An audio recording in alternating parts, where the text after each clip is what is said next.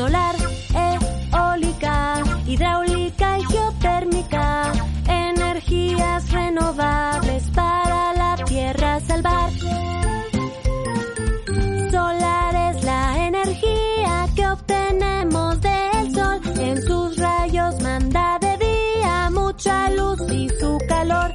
Eólica es la energía que nos da el viento al soplar. Mira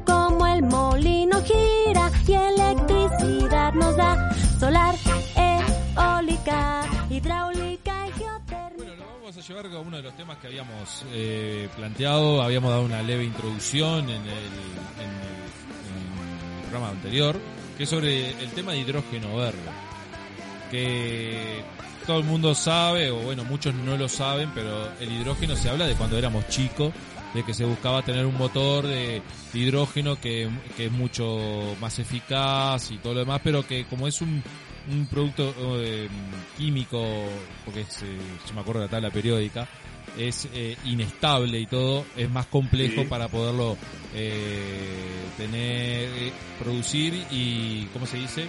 Almacenar, Almacenar. Exactamente, esa es la palabra. seguramente, claro. Exactamente. Pero bueno, hoy en día la, la ciencia ha mejorado, las tecnologías también. Y bueno, y estamos en ese proceso que hoy ya se produce hidrógeno, pero se le dice hidrógeno gris. ¿Por qué hidrógeno gris? Porque para poder llegar a formar el hidrógeno, nosotros tenemos que hacer una electrolisis para separar el Sí. hidrógeno con el agua. Y para esa electrolisis se necesita mucha energía. Y la energía que se utiliza actualmente eh, en muchos lugares es el de combustión, tipo de carbono, petróleo, etcétera. En cambio, a esto se le llama hidrógeno verde porque lo que se cambia es que la energía que se utiliza sería eh, eh, de energías renovables, por ejemplo, de eh, hidroeléctricas, eólicas o solar.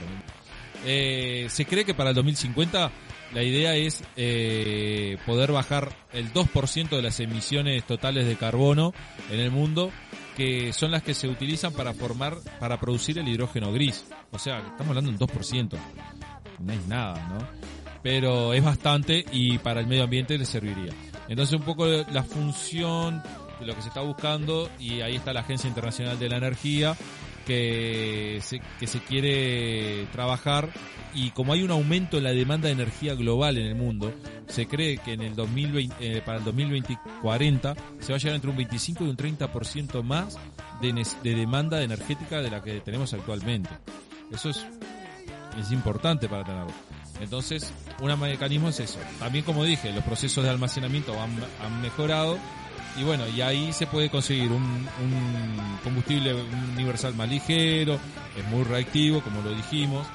Y, y bueno, en ese proceso se estaríamos ahorrando unas 830 millones, 830 millones de toneladas anuales de carbono. Así que imaginen. ¿Y qué O sea tendríamos? que es menos contaminante, básicamente. Es que no es contaminante, porque ese hidrógeno después que se usa en combustión se transforma en, en, en- en vapor de agua, Es como reciclable. es reciclable. Eh, si vamos, en industria se está viendo hasta poder usarlo para los aviones. también.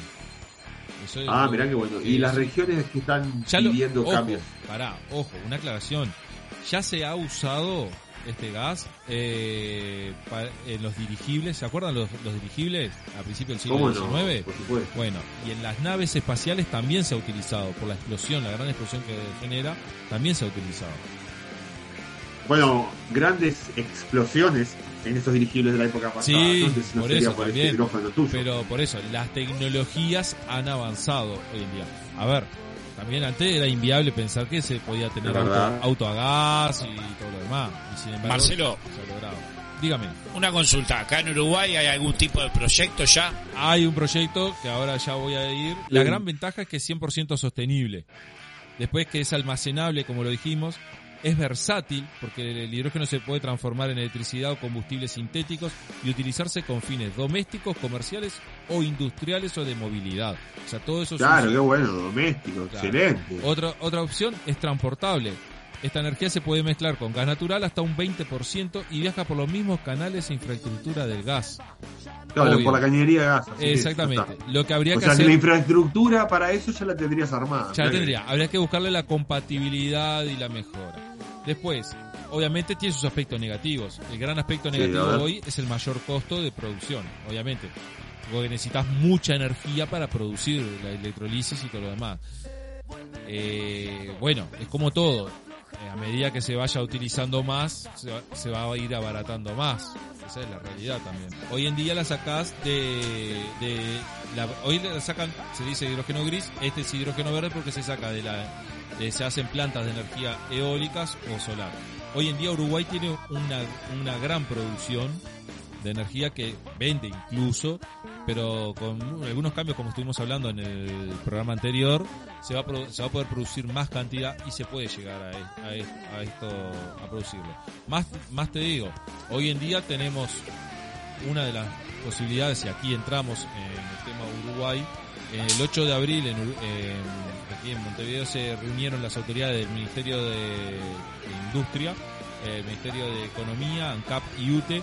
Eh, como Uruguay tiene un 97, ya habíamos hablado, un 97-98% de la energía que es renovable, o sea, ah, dependemos de energía renovable ya no más del carbón.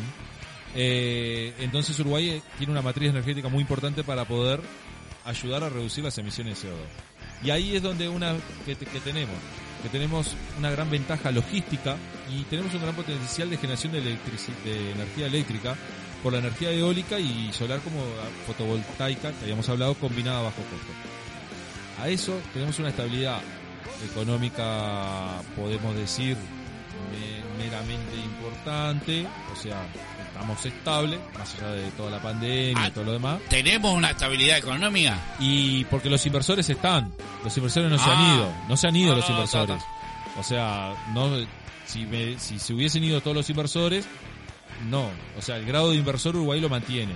Y bueno, está, y que se mantienen las, se han mantenido en este gobierno también la existencia de reglas de juegos claras y estables, que son puntos fuertes frente a la región. Y se, y se, se definió crear un proyecto piloto, un proyecto piloto con obviamente de inversiones de privados, obviamente, pero con una ventaja, que, que va a ser en principio en transporte pesado, para camiones y autobuses.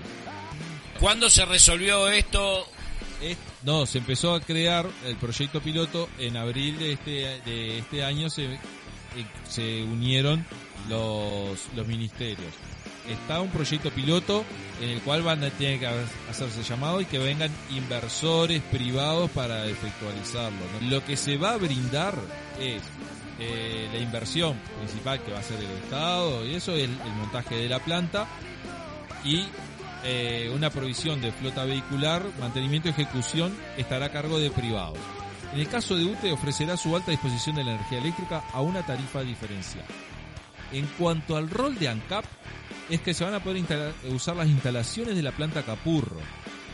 Eso im- implica gran, e importantes ventajas eh, por la zona industrial donde se encuentra, obviamente, eh, los buenos accesos a vehículos y la, y la posibilidad de expandir más la planta. Pero a su vez, la experiencia en el manejo de la maquinaria, que eso te lo dan. Y la idea es no quedarse y seguir avanzando, por lo menos en este proyecto. Hay un acuerdo eh, interpartidario entre todos los partidos de poder eh, mejorar el tema de la disminución del carbono. Eso es una realidad. Ya se venía Sí. exonerando desde gobiernos anteriores el tema de los vehículos eléctricos, en muchos casos exonerando hasta de patente y todo lo demás. Claro, Este bien, gobierno lo siguió y bueno, la idea es apostar a que se cambie la, eh, eh, lo- lo- los vehículos. A ver, si bien dicen, a ver, hay gente que te va a decir que igual que por más que los vehículos sean de hidrógeno verde o eléctrico, siguen contaminando por el tema del Claro. rozamiento de los neumáticos, de la fabricación del neumático. Está, pero va a haber menos contaminación. Pero va a haber mucha Por lo que yo leí. Exactamente. ¿Sabes por qué te lo preguntaba eso? Por el tema del Ministerio de Medio Ambiente que está a por Ciudadanos, ¿no? Mono, Tito, Eh, si mal no me equivoco. El medio ambiente Sí. está de ciudadanos. Bueno, me- te lo preguntaba por eso, si había salido, digamos, desde esa égida del proyecto o, o- o la idea o, o no sé. En la reunión- porque es nuevo el ministerio. Sí, en la reunión, el Ministerio de Industria, Energía y Minería, el Ministerio de Economía y Finanzas, porque es el que pone lo porlaco, o el que Ah, esos, la- esos dos también. la An- ANCAP, porque eh, pone su planta, UTE eh, también, Fa- me falta el medio ambiente. Sí, la verdad que es raro. Ah, por lo menos sí, raro. sí, es rarísimo. Y bueno, está. Este, lo bueno es que se apunte a ese tipo de energía renovable. Y obviamente, me parece que lo lógico Obviamente, sería- obviamente. eh, hay que apostar a ese tipo de energía. Creo que hay que avanzar, hay que avanzar un poquito más. Eh, ya, como Claro. habíamos dicho, de Mercedes el otro día 2030, ahora eh, Y sin importar los colores, que se siga invirtiendo. Porque esto es un bien para todos. sí, oye, a ver, la inversión, la inversión igual, la inversión más grande la van a hacer los privados. Sí, sí, pero no, a ver, vos para traer inversionistas privados los tenés que exonerar en algo o darles algún Sí, algún sí, como beneficio. siempre, si no te, no te vienen los inversionistas. Lo, lo bueno que me que me dejó contento es que se siga haciendo inversiones a nivel de.